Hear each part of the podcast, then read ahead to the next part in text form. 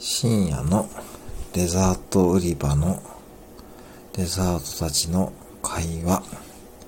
エクレアと芋羊羹の会話です。おい、芋羊羹起きとるけ？起きとるよ、どうしたの？そういえばさ、お前さ、コンビニの親父がさ、お前のこと食レポしとったけどさ、知っとる？あ、なんか聞いた俺、スタンド FM でさ、俺スマホ立ち上げたらさ、あいつやっとったな。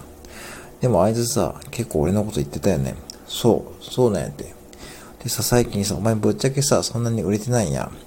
そうなんやってな。だからそろそろさ、ちょっとやべえんだけどさ、どうしようかなと思って。いいじゃんか、別にさ、石鹸売り場に行けばいいんじゃね？